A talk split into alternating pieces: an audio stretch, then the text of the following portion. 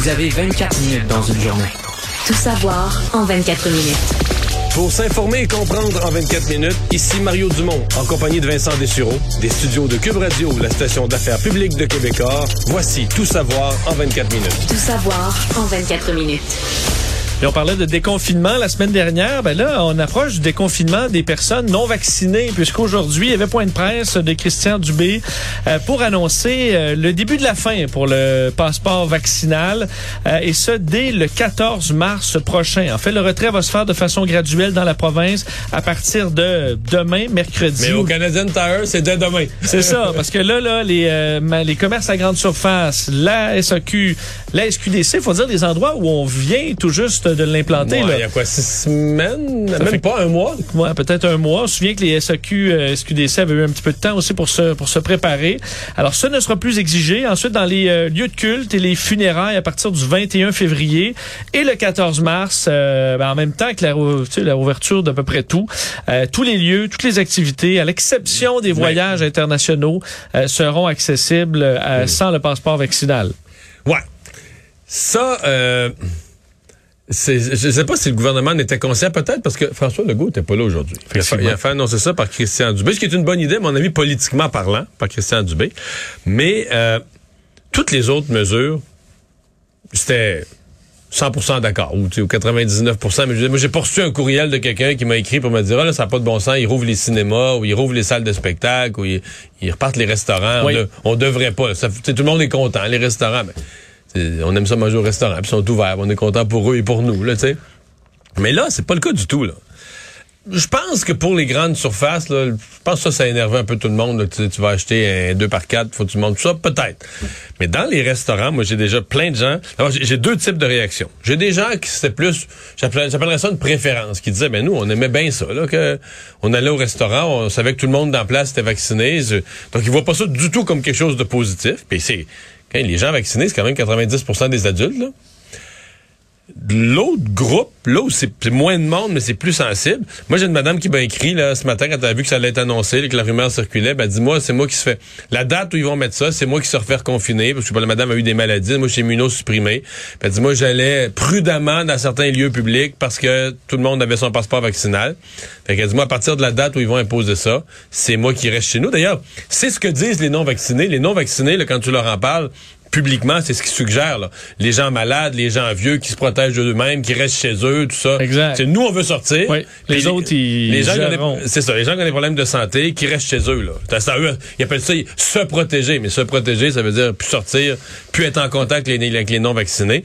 Donc, euh, je pense pas que le gouvernement fait l'unanimité pour celle-là. Je sais qu'on arrive là à un certain point, puis quand on quand le virus circulera plus, mais je sais pas au gouvernement si on a bien mesuré qu'on fait pas juste des heureux cette fois-ci, pas, pas en tout. Là. Euh, il l'a adressé quand même un peu là, sur le fait... Euh, en fait, je vais vous faire entendre tout d'abord, euh, il essayait de défendre l'utilisation du passeport vaccinal et son efficacité, montrant que, parce que je vous disais, ça vient quand même que, que, que depuis quelques semaines d'arriver en, en SAQ, SQDC, les commerces à grande surface, pour dire que ça a eu son efficacité euh, et que ben ça fait plus de ça fait autour de 150 jours qu'il est implanté depuis le début euh, le passeport vaccinal. Je fais entendre Christian Dubé là-dessus. Il faut se rappeler qu'il a servi pour le passeport pour les voyages, entre autres internationaux. Il a permis d'empêcher des éclosions dans certains lieux publics. On peut penser particulièrement aux services non essentiels comme les restaurants. Il a permis de protéger les personnes non vaccinées parce qu'en diminuant leurs contacts, il a permis de protéger le, le réseau de la santé. Ça a incité, selon nos calculs, près d'une centaine, près de 600 000 personnes qui, au 1er septembre, n'étaient pas vaccinées et qui ont décidé par la suite de prendre le passeport vaccinal. Et ça, j'exclus les 5-11 ans. Est-ce qu'on peut penser que c'est l'effet le plus fort euh, du passeport vaccinal, avoir convaincu plusieurs centaines de milliers de Québécois ouais, de se ouais, faire vacciner? mais les deux. Mais je pense aussi... Écoute, parce que le passeport vaccinal, tantôt, j'ai expliqué pourquoi il est une sécurité pour des gens. Temps, euh, il est peut-être aussi une fausse sécurité avec Omicron. Il était une vraie sécurité avec le variant Delta. Mais avec Omicron, euh, compte tenu que les gens qui n'ont pas leurs trois doses, c'est que le passeport est accessible avec deux doses, puis les gens qui n'ont pas leurs trois doses, ça a été dit plusieurs fois, la protection, t'es protégé contre l'hospitalisation, puis tout ça, mais le passeport, c'est pas aux soins intensifs que tu le demandes, c'est au restaurant. Donc une personne qui a juste deux doses, qui est en, mettons, qui est en présence d'Omicron, il y a une certaine protection, mais mi- minimale. là. Les probabilités, c'est qu'elle va l'attraper au micron et va, pourrait leur donner, même avec son passeport vaccinal, pourrait leur donner le lendemain. Donc, la protection avec Omicron est plus si réelle que ça. Elle l'était jusqu'à Noël. là.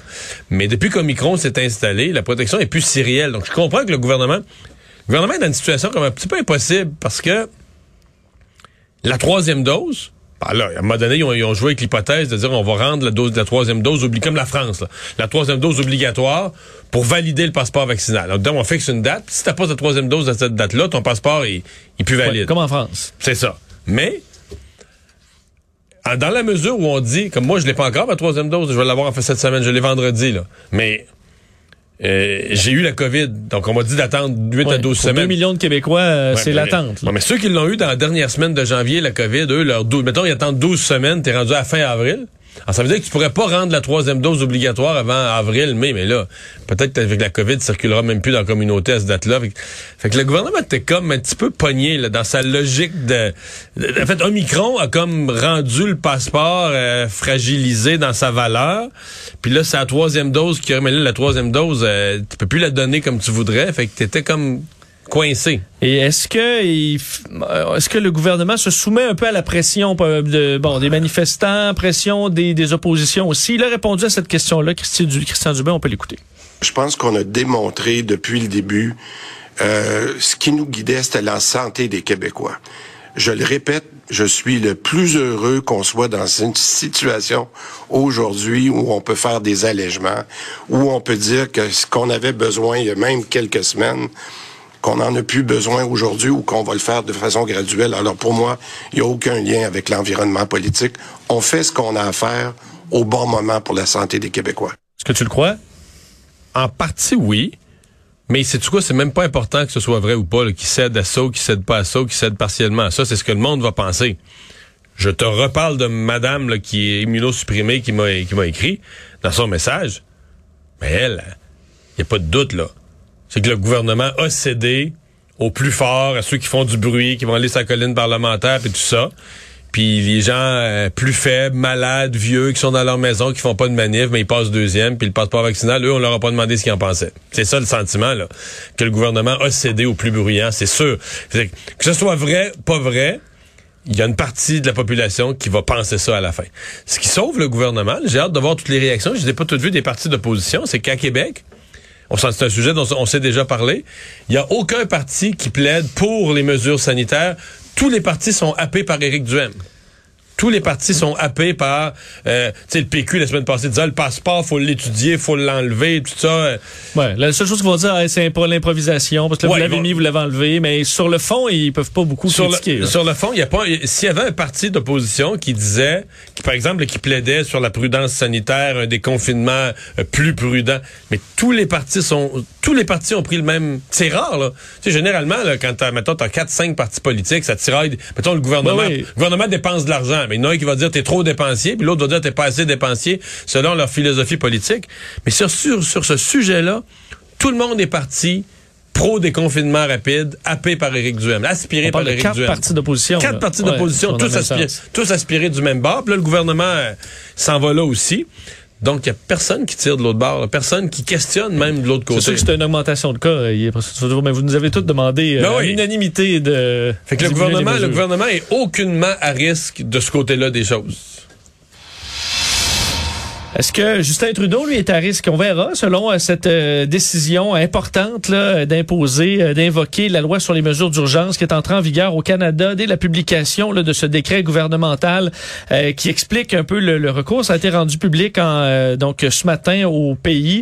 Et euh, bon, je sais que Justin Trudeau avait hier fait un point de presse pour l'annoncer qu'il invoquerait cette loi pour euh, tenter de contrôler euh, ou de, se, de, de débloquer le centre-ville euh, d'Ottawa et certains postes frontaliers du pays, quoique bon, ça, ça, ça achève, je vais vous en parler d'ailleurs dans les prochains instants. Euh, donc, euh, ça fait beaucoup réagir aujourd'hui. Lui qui euh, disait Justin Trudeau en chambre euh, aujourd'hui euh, a défendu l'util- l'utilité de cette loi alors qu'on vient de débloquer le pont ambassadeur qui était quand même un des points majeurs de tout ce problème-là. Et je tiens à être clair, la portée de ces mesures est limitée dans le temps et ciblée géographiquement. Bon, il y aura dans les prochains jours à la Chambre des communes, un, on devra déposer une motion qui sera débattue par les partis. On sait que le NPD va voter, va appuyer cette motion-là. Je vais faire entendre, parce que vous avez eu d'ailleurs, et toi, plus, plus, plus, plusieurs d'entre eux, là, ce matin dans ton émission, Alexandre Boulris du NPD, Luc Berthold du Parti conservateur et François Blanchet du Bloc québécois. On peut écouter un, un montage de leurs différentes réactions là-dessus. Je pense que c'est une bonne approche parce qu'on va, on va atteindre le portefeuille de ces gens-là et ça peut mettre de la pression également pour euh, être capable de les faire dégager là, du centre-ville. On a des, des craintes, on a des préoccupations notamment sur le fait que les provinces, la majorité des provinces refusent de voir l'application de la loi sur les mesures d'urgence s'appliquer dans leur euh, sur leur territoire. La demande du gouvernement fédéral, elle est encore extrêmement imprécise. Le premier ministre nous a donné droit à un énoncé à caractère politique. Euh, la réalité de ça, ça va être le décret. Le décret va donner un ensemble de précisions qui, pour l'instant, sont dans le néant complet. Je vais vous lire d'ailleurs quelques ouais. extraits de ce décret qui a depuis été rendu public. On dit euh, qu'on veut répondre aux menaces continues proférées en opposition aux mesures visant à mettre fin au blocage, euh, notamment par l'utilisation de la force. On parle d'effets néfastes de tout ça euh, les, sur l'économie, les chaînes d'approvisionnement, la relation entre le Canada, ses différents partenaires commerciaux. on s'inquiète de l'agitation, de certains mouvements de violence qui menaceraient la sécurité des, des Canadiens. on sait que cette loi n'a toujours pas été utilisée depuis son, sa création au Canada en 1988 elle qui remplaçait euh, la loi sur les mesures de guerre et qui rajoute donc beaucoup de pouvoirs au gouvernement permettant le remorquage des camions, geler des comptes d'entreprise, interdire des déplacements, donner des amendes, des peines de prison et compagnie. Euh, ça a amené, euh, bon d'ailleurs, je, parlais des quand même les, les problèmes qui qui ont beaucoup diminué là, avec l'ouverture du pont ambassadeur déjà. Là, il restait le pont, le, le poste frontalier euh, de Emerson, dans le sud de l'Alberta, qui, selon un, un, un, message publié par la GRC dans les dernières minutes, euh, on dit qu'on euh, qu'on s'attend à ce que tout ça soit ouvert dans les prochaines heures. Là. On est à négocier avec les manifestants et qu'on devrait ré rétablir l'accès euh, complet d'entrée d'Emerson sous peu. Alors, il resterait, à toute fin pratique, le centre-ville d'Ottawa. Là, c'est plus compliqué. Mais c'est plus compliqué, là. je vais pas nier ça, mais pense à la situation. Là. Tu décrètes l'état d'urgence au Canada pour une crise qui tient à peu près sur un kilomètre carré. Et mettons deux. Sur un des plus, le deuxième plus grand pays du monde. Là. Ouais. En superficie, en superficie. 38 millions de population. Puis là, il va rester, mettons, 3 à 400 manifestants sur une superficie de 1 km et demi carré, mettons. Là. Mais dans la loi sur les, les, les, les mesures d'urgence, là, l'expression qui est employée, c'est une crise, quelque chose qui est dans la méthode d'une crise nationale. Si tu pars d'Ottawa puis tu fais, mettons, 3000 kilomètres vers l'ouest, tu, tu verras aucun problème, là. Puis 3 puis 2000 vers l'est, tu verras aucun... Tu verras pas de problème non plus.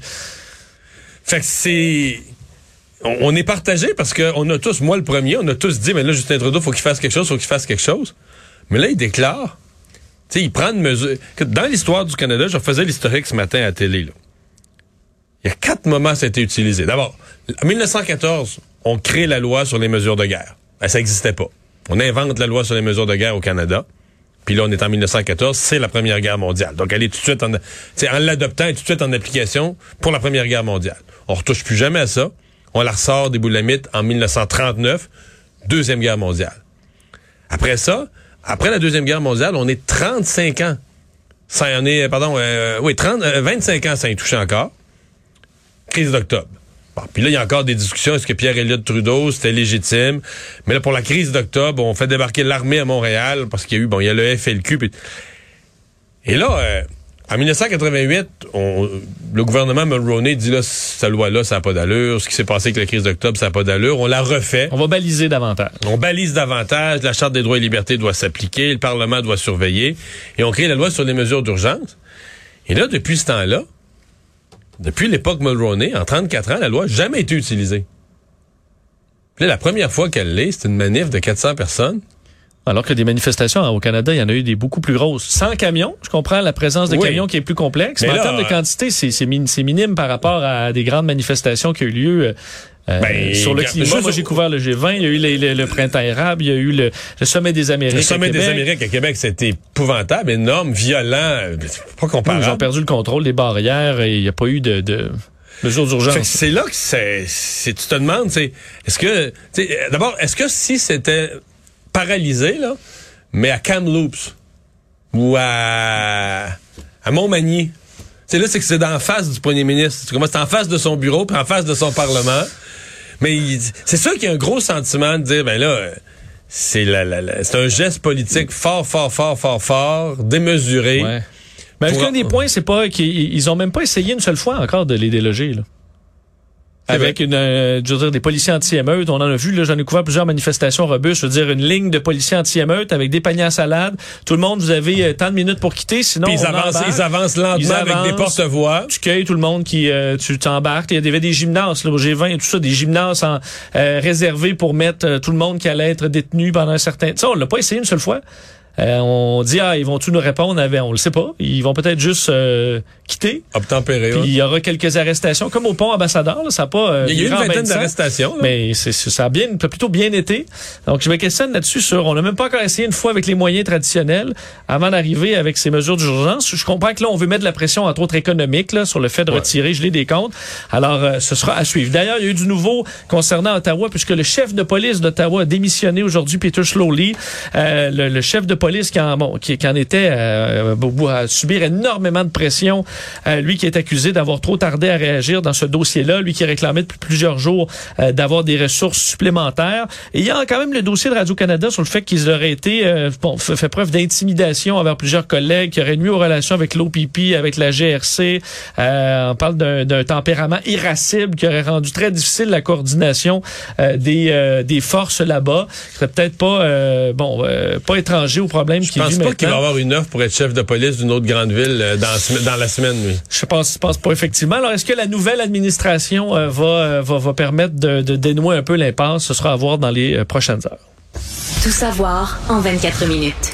Parlons du gouvernement fédéral à nouveau, mais sur euh, parce que aussi sont, sont en mode déconfinement, en mode assouplissement, puisque le gouvernement fédéral et Jean-Yves Duclos, le ministre de la Santé, ont annoncé aujourd'hui euh, des assouplissements aux frontières. C'était attendu, là, et on l'a confirmé aujourd'hui, euh, des assouplissements qui entreront en vigueur le 28 février prochain, notamment la fin de la quarantaine obligatoire suivant un test de dépistage effectué à l'aéroport au retour au pays. C'est la fin des tests PCR systématiques pour tout le monde. là. Exact. Qui était qui était lourd. euh. Ouais, je pense aux gens, les- les- je parlais l'autre jour avec des gens de l'industrie du congrès qui disaient, as-tu pensé là, que des gens vont venir faire un congrès, tu sais, toi t'amènes des congressistes ici, il faut tous qui passent le test PCR, là qui s'en aillent en quarantaine en attendant d'obtenir leur résultat, puis le résultat peut prendre une coupe, sais, c'est pas pensable. C'est un vrai casse-tête, entre autres pour les enfants aussi, là, les enfants de moins de 12 ans euh, qui ne sont pas entièrement vaccinés, ils n'auront plus à se placer en isolement à leur retour, incluant l'école, alors pourront reprendre leurs activités. Euh, Monsieur Duclos disait que c'est entre autres parce que les Canadiens, parce que je pense qu'il voulait aussi euh, montrer que c'était pas euh, une soumission face aux pressions des, euh, des manifestants. Il disait que c'est que cet assouplissement est en raison là, des Canadiens qui ont écouté la science et les experts, qui ont suivi les mesures de santé publique. Par contre, les personnes non vaccinées ne pourront toujours pas, en fait, devront toujours faire un test de dépistage et s'isoler pendant deux semaines. Le Canada qui acceptera aussi les tests rapides comme tests à effectuer au pays, plutôt qu'uniquement les PCR comme euh, c'était le cas jusqu'à maintenant.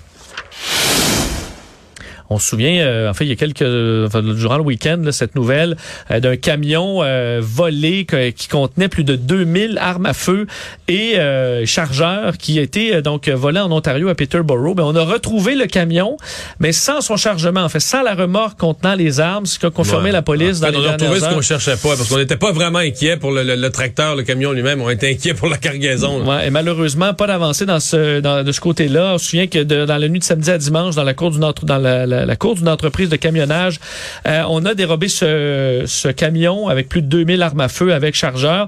Euh, il y a une série de tentatives de vol au même moment, là, entre vendredi et dimanche, qui amènent la- les, les policiers à faire une, une enquête importante dans plusieurs entreprises qui ont été victimes de vols pour essayer d'avoir des indices. Mais pour l'instant, l'enquête semble pas avancer beaucoup. Mais on a retrouvé au moins ce camion euh, dans le secteur de Peel, en Ontario. Euh, un mot sur les pensionnats autochtones. Euh, une cinquantaine de tombes anonymes ont été découvertes sur le site de deux anciens pensionnats autochtones de la Saskatchewan. C'est ce qu'a annoncé euh, aujourd'hui la Première Nation des euh, Kisikous. Euh, 54 tombes détectées en sondant le terrain avec des radars qui permettent de, bon, de, de, Mais en voir fait, ce c'est ce sol. euh, cette nouvelle-là, on va l'avoir à répétition. Là. On, c'est ce que, après les événements, là, les découvertes en Colombie-Britannique, c'est ce qu'on avait promis. C'est ce qui était demandé par les Premières Nations, c'est ce qu'on avait promis. Là. Ouais. On va aller faire l'exercice, puis Le pire semble toujours se confirmer. euh, Ben oui, mais quelqu'un en doutait vraiment? là? Euh, 42 là au moins sur le site de l'école Fort Pelly, 12 sur euh, le site de l'école Saint-Philippe. C'est la réaction euh, euh, du, du, du chef là, c'était de dire euh, ce qui les troublait le plus, c'est on n'a jamais réalisé qu'il y avait des tombes là, un endroit où on traverse tous les jours, les gens, tu sais, passaient leur vie, jouaient sur les terrains sans savoir qu'on y avait caché là, sous le sol euh, des, Ouais, des tombes anonymes. plus ni moins qu'un cimetière. Tout à fait. Donc, euh, ce sera, et d'ailleurs, le- c'est l'hiver, on ignore encore combien de tombes on va retrouver dans ce secteur-là, mais c'est au moins une cinquantaine. Opération de sauvetage en cours euh, au large de Terre-Neuve euh, depuis hier soir, alors que sept marins ont péri et au moins 14 sont portés disparus après le naufrage d'un chalutier espagnol, euh, donc dans l'Atlantique. Euh, 24 membres d'équipage se trouvaient au bord, euh, à bord du navire lorsqu'il a lancé un message de détresse, toujours pour une raison inconnue. Là. Euh, deux navires qui étaient à proximité sont intervenus, ont retrouvé quatre survivants dans un bateau de sauvetage. On parle là, et vous voyez la température à l'extérieur, euh, il fait très froid, des vagues de 4 mètres de haut, euh, des vents violents qui frappaient euh, la zone. Alors, vous imaginez euh, à quel point c'est un défi de survivre dans ces conditions-là. Euh, donc, je vous parlais des deux navires. Dans un, ben, un pneumatique de un sauvetage. pneumatique, où il y a certains, des fois, des... Bon, Les plus des- gros des bateaux de gros. sauvetage. Là, euh, bon, je, je connais Ça, pas c'est un c'est un bateau, c'est des pêcheurs. là. Bateau de pêche, mais quand même assez, je voyais les images, quand même un, un bateau assez assez gros. Euh, et bon, les, les pêcheurs peuvent avoir accès à des, des combinaisons de survie. Mais écoute, euh, en été peut-être, là, mais avec la température de l'eau euh, ces jours-ci, ça doit être assez terrible. Euh, donc, un hélicoptère euh, des, de, de recherche et sauvetage est toujours dans la région, essaie de repérer euh, d'éventuels autres canaux de sauvetage. On n'a pas complètement perdu espoir vu qu'on a retrouvé certains survivants. Euh, le ministère des Transports espagnol euh, a dit faire enquête et a parlé d'une véritable tragédie. Euh, parlons de la situation euh, euh, tendue entre la Russie et l'Ukraine qui a peut-être baissé d'un cran aujourd'hui puisque le ministère de la, de la Défense russe ainsi que Vladimir Poutine ont confirmé qu'ils souhaitaient un retrait partiel des troupes. On aurait d'ailleurs montré certaines images de euh, véhicules blindés Qui euh, reprenant le chemin là, vers leur garnison. Alors, ce serait peut-être un premier signe de désescalade qui a vu d'un bon œil par euh, les bon les dirigeants qui sont dans le dossier, dont Emmanuel Macron et Joe Biden. Il y a quand même un petit bout. Ben, le président Biden semblait moins euh, catastrophiste là, tout à l'heure dans son point de mais il y a quand même un bout qui me manque parce que si tu retires tes troupes, c'est que tu as, une entente, tu as obtenu quelque chose, tu as obtenu un engagement. Je veux dire, comment Poutine, quand tu es rendu aux portes de l'autre pays, comment tu... Tu peux faire un signe Ouais, un signe de bonne foi. de bonne foi mais- pour ensuite parce que euh, je veux dire, loin d'avoir retiré, on parle de 100 000 soldats là, et des forces quand même, on voyait les images assez impressionnantes. un retrait symbolique pour montrer. euh, Ouais, on parle à l'OTAN, on souhaitait justement là, des signes de désescalade, alors qu'il serait peut-être un bon, euh, bon, un bon, un bon signe. Et Joe Biden a fait un point de presse là-dedans, parlait aussi d'un optimisme très prudent, disant citoyens de Russie, vous n'êtes pas nos ennemis, euh, et euh, bon, souhaitant une, une fin diplomatique à tout ça. Euh, et du côté d'Emmanuel Macron, on dit encore là, les paroles c'est bien, euh, on espère voir quand même des gestes concrets euh, dans le futur. Alors, bon, on verra dans les prochaines heures, mais c'est quand même une première nouvelle positive depuis un bout de temps dans ce dossier. Et je termine avec le prince Andrew qui s'est entendu avec son accusatrice et évite ainsi un procès, ce qui a été confirmé dans les dernières heures. Elle, lui qui était accusé par Virginia Giuffre, euh, victime, elle, de Jeffrey Epstein, euh, d'agression sexuelle euh, dans au moins trois reprises. On sait que lui avait dit souhaiter un procès, un dossier civil à New York, mais finalement pas de procès. Accord euh, dont les termes sont euh, confidentiels, mais où on dit qu'il donnera entre autres une partie de- des fonds importants à l'organisation qu'elle avait créée en soutien aux droits des victimes. Et changement de ton majeur parce que le prince Andrew avait traité en gros de cette femme-là de menteuse. Elle avait été traînée dans la boue pas mal. Et là, il dit que euh, elle salue son courage. Euh, à elle Ouais. et d'autres victimes qui Il ont dit pris la dans une parole pour se entente, défendre. mettant fin aux poursuites. euh, Ouais, et il dit il y a reco- repensé, là. mais reconnaît qu'elle a souffert, à la fois en tant que victime établie d'abus à la suite d'attaques publiques injustes. Il parle pas de ses abus à lui, là, parce qu'il dit qu'il s'est pas arrivé, mais des dossiers de Jeffrey Epstein. Alors, on ignore euh, le montant qui a été versé, mais ça fait grand bruit, entre autres, en Grande-Bretagne. Surtout, une des grandes questions, d'où viendra cet argent? Qu'on ignore le montant d'argent. Euh, les On devine qu'il est énorme. on devine qu'il est, ouais, qu'il est substantiel. Alors, on voit que du côté de la couronne, de la, de- de la monarchie britannique, on est quand même content euh, de s'éviter un procès, mais c'est une grosse tâche qui va rester Ouais. pour un bon bout de temps. On évite un procès, mais c'est, je l'ai qualifié d'entente de la honte. Ben, c'était déjà une, tout ça était déjà une honte là, pour la famille royale britannique, mais ça c'est l'entente de la honte. là. Tu vas dire que t'évites peut-être une honte encore pire, mais quand même. Résumer l'actualité en 24 minutes, c'est mission accomplie.